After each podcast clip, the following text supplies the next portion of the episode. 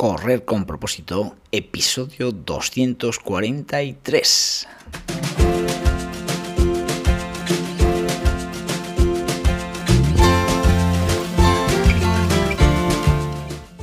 Hola amigos y amigas que me estáis escuchando, bienvenidos y bienvenidas a Correr con propósito, el programa, el podcast en el que hablamos de todos esos atletas, entrenamientos, competiciones y noticias del mundillo del corredor, del corredor popular, de las zapatillas que te vas a calzar, de los pulsómetros que debes llevar, de los ritmos que te gustaría marcar, de todo lo que a ti te gustaría hablar con tal que sea de correr.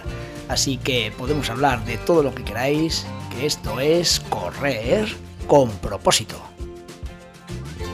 Hoy es miércoles día 20 mm, de diciembre del 2023 y este programa tiene una dedicación muy especial y es que se lo voy a dedicar a todos esos niños y niñas que forman parte de de mi escuela de atletismo de pequeños, eh, tanto en esa escuela de Aurelio Prudencio, en los que trabajo desde niños de segundo infantil hasta cuarto de primaria, y también, pues eso, a esos niños que ya van progresando en el atletismo, que van creciendo y que los tengo en las pistas de atletismo de Calahorra, que ya son niños de quinto de primaria y ya incluso hasta de primero de, de, bachiller. Así que nada, ¿eh? un beso a todos, os quiero un montón cada día que trabajo con vosotros, aunque algunas veces me dais un poco de guerra, eh, que sepáis que, que, me encanta, me encanta estar con vosotros porque es un trabajo productivo que espero que para años venideros se vea el fruto, ¿vale? Venga, este programa os lo dedico a vosotros.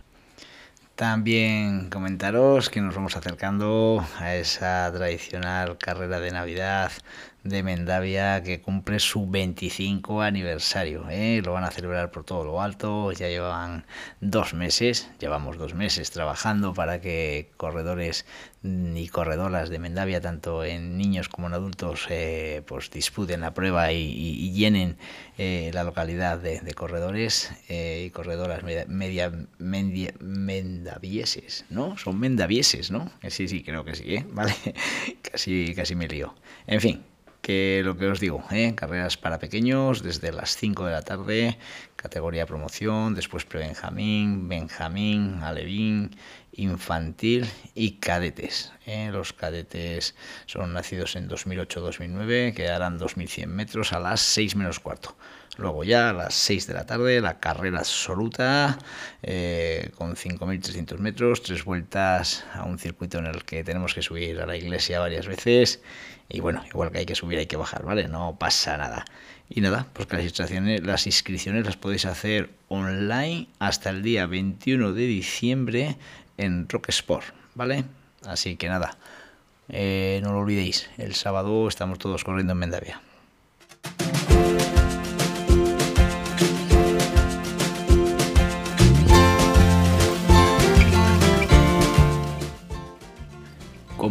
Bien sabéis, soy un amante de la frecuencia cardíaca, ¿no? La verdad es que eh, desde que empecé a correr, allí por los años 80, eh, eh, pues bueno, los entrenamientos lógicamente se realizaban con un reloj, que, que mi reloj en concreto pues tenía agujas de, mm, de, que medían minutos, agujas que medían segundos y bueno, y con la aguja del, del, segundero pues eh, tomaba mis series, o sea, no había más, ¿no? Y bueno, pues hay que reconocer que la tecnología ha avanzado y ahora disponemos de una maquinaria que es espectacular.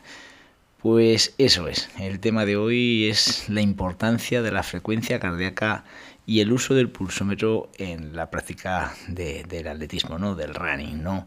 Eh, como os digo, eh, yo siempre he sido un fanático de la frecuencia cardíaca, creo que es nuestro, nuestra mejor aliada a la hora de, de nuestros entrenamientos, de nuestros esfuerzos, de nuestra competición, porque realmente pues bueno, es una forma de llevar un control eh, desde fuera de nuestro cuerpo de cómo está funcionando nuestro organismo eh, por dentro. ¿no? El corazón, podemos decir que es el motor de nuestro mm, de nuestro organismo y es el que realmente marca eh, el ritmo de nuestros esfuerzos. Eh, como os digo, mm, yo, pues bueno, eh, ya pues en unos años de 17, 16, 17, 18 años que ya tenías un entrenamiento mucho más específico, ¿no? Pues, pues bueno, pues yo tenía siempre costumbre de al acabar cada esfuerzo medirme las pulsaciones eh, en la sien, ¿no? O en el cuello. Yo me, me ponía ahí mis deditos en la sien y a tomar pulsaciones. Así que realmente os puedo decir que tengo mucha habilidad ¿eh? de, de, de, contar pulsaciones a, máxima velocidad, ¿no? Esos, esos niños que, que, bueno, van a sus pulsaciones a tope, les tomo las pulsaciones y ahí pom, pom, pom, pom, pom, pom, pom, que es súper difícil, pero bueno, la verdad que por lo que sea tengo habilidad de, de llevarlas a, de sacar el, resultado correcto de sus pulsaciones. Pues bueno, yo lo que decía, sí, alguna vez, eh, todo esto cuando yo tenía 17 años, decía yo, si alguna vez hubiese un aparato que te midiese las pulsaciones, buah, sería la leche, sería una forma de controlar totalmente tus ritmos, de controlar tu intensidad y de conseguir con eso eh, que, bueno, que, que no llegásemos a esa fatiga que muchas veces llegábamos por desconocimiento de la intensidad que teníamos que hacer el ejercicio. Y así fue, ¿eh? porque allí por el año 93, que fue cuando yo tuve mi primer pulsómetro, pues, pues bueno, la verdad que para mí me parecía eh, que aquello era la leche, ¿no? Porque realmente tener en tus manos la posibilidad de controlar tu intensidad era una barbaridad. Eh, eso era solo pensado en atletas de, de, máximo nivel, ¿no? Y por tanto, Mm, ¿Por qué os digo que la frecuencia cardíaca es importante a la hora de controlar nuestra intensidad? Eh, en un corredor avanzado, pues sí que realmente podemos decir que, que, bueno, pues que puede trabajar por sensaciones, ¿no?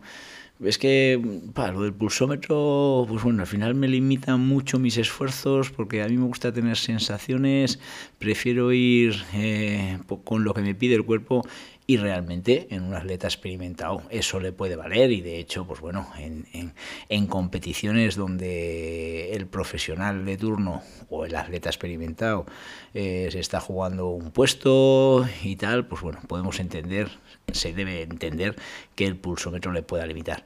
Pero en un corredor popular un corredor que busca ese máximo rendimiento eh, sin llegar a la extenuación sin llegar a ese límite que le haga pensar que, que, esto es un sufrimiento inhumano y que a lo mejor, oye, que a lo mejor no merece la pena. Pues bueno, yo creo que sí, hay que tener control de nosotros y saber ¿eh? que, llevando un control de nuestra frecuencia cardíaca mmm, podemos obtener un mejor resultado y de una forma eh, menos agresiva. ¿Vale?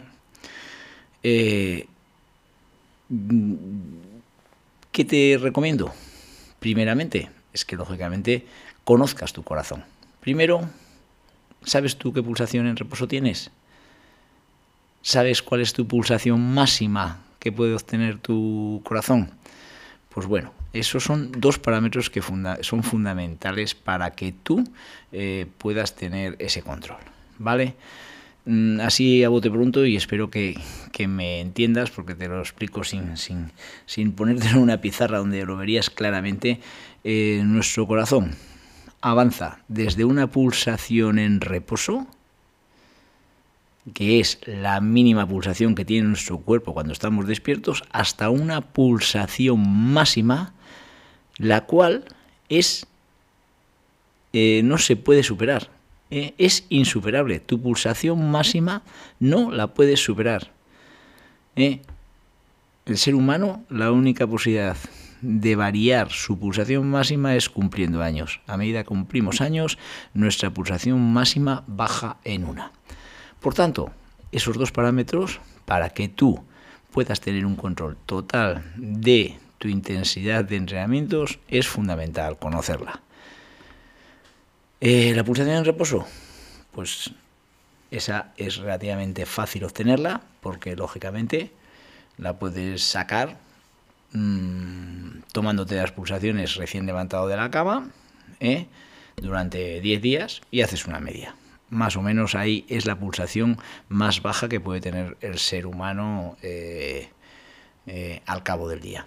Y la pulsación máxima, pues lógicamente la podrías obtener ¿eh? con, una, con, una prueba de esfuerzo que te realice un profesional de garantías relacionado con el deporte y que te diga cuál es tu pulsación máxima que no es por medio del profesional y ese médico, el cual es la primera opción que yo te recomiendo, lógicamente, pues bueno, yo lógicamente con mi experiencia y con los esfuerzos que un atleta eh, me realiza según determinadas distancias de kilómetros, pues también la puedo obtener al poco tiempo de, de poder estar entrenando conmigo. La variabilidad entre yo entre mi valoración y la de un médico profesional, pues bueno, puede ser lógicamente eh, en un más menos dos pulsaciones, ¿vale? Más menos tres, pero bueno, no más. Ese índice de, variación no va a influir en, en, en, los entrenamientos para nada,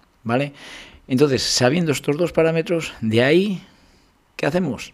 Pues dividirlo en cinco partes esas cinco partes, cinco o seis partes, esas cinco o seis partes son los distintos planos energéticos, las distintas intensidades a las que trabaja nuestro corazón, lo cual va a hacer funcionar a nuestro organismo de una manera u otra, va a realizar unas acciones u otras.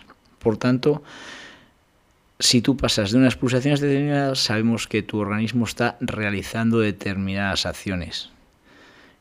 Y ahí está el kit del entrenamiento saber entrenar hasta qué punto tu cuerpo hace unas acciones determinadas y hace otras, ¿vale? Mm, esto lo estoy explicando desde mi humilde educación eh, que tengo a nivel de medicina, y a nivel de, conocimientos eh, del, del, cuerpo humano, porque realmente, pues bueno, un profesional que me esté escuchando puede decir, oye, que no es así del todo, ¿eh? que estás metiendo la pata. Si yo, a grosso modo, lo que quiero dar a entender a las personas es que, lógicamente, hay unos parámetros del organismo que, eh, si los pasamos, nos pueden producir problemas en la realización de nuestro ejercicio. Y si no los pasamos, por lo menos eh, nos curamos en salud de que sabemos de que estamos haciendo bien las cosas. En fin, que realmente yo lo único que quería con este eh, episodio de hoy era mm, haceros ver que la frecuencia cardíaca es un camino muy importante para obtener el máximo rendimiento de tu organismo. En cada momento, en cada situación de, de tu estado de forma. ¿Vale? Y, nada, yo lo voy a dejar aquí. En próximos capítulos voy a seguir hablando. Si tenéis inquietudes por el mundo de la frecuencia cardíaca, sabed que yo soy un enamorado, eh, que sepáis que soy amante de la marca Polar, que, ha sido la que me ha seguido mis pasos prácticamente durante toda mi vida, pero que también te digo, eh, hay marcas de mucha garantía a nivel deportivo, como puede ser Garmin, Sunto, ¿vale? Eh, no dudéis de su eficacia todos dan unas, mm, unas funciones, dan unas, una información brutal. Y nada, lo que respecta a Polar, preguntarme a mí, lo que respecta a frecuencia cardíaca, preguntarme a mí, que yo en todo lo que yo sé, bajo mi experiencia de 40 años corriendo, os voy a poder asesorar. No lo dudes, si no tienes pulsómetro o si lo tienes y no sabes utilizarlo, ponte en contacto conmigo. Creo que te voy a poder dar unas pautas muy buenas, ¿vale? Pues nada, amigos y amigas, hoy día 20 de diciembre nos acercamos a las navidades, así que no os olvidéis de comprar los regalos, que luego el último día os pasa como a mí, que no encontréis nada de lo que queríais. Feliz día y mañana nos vemos en el siguiente programa.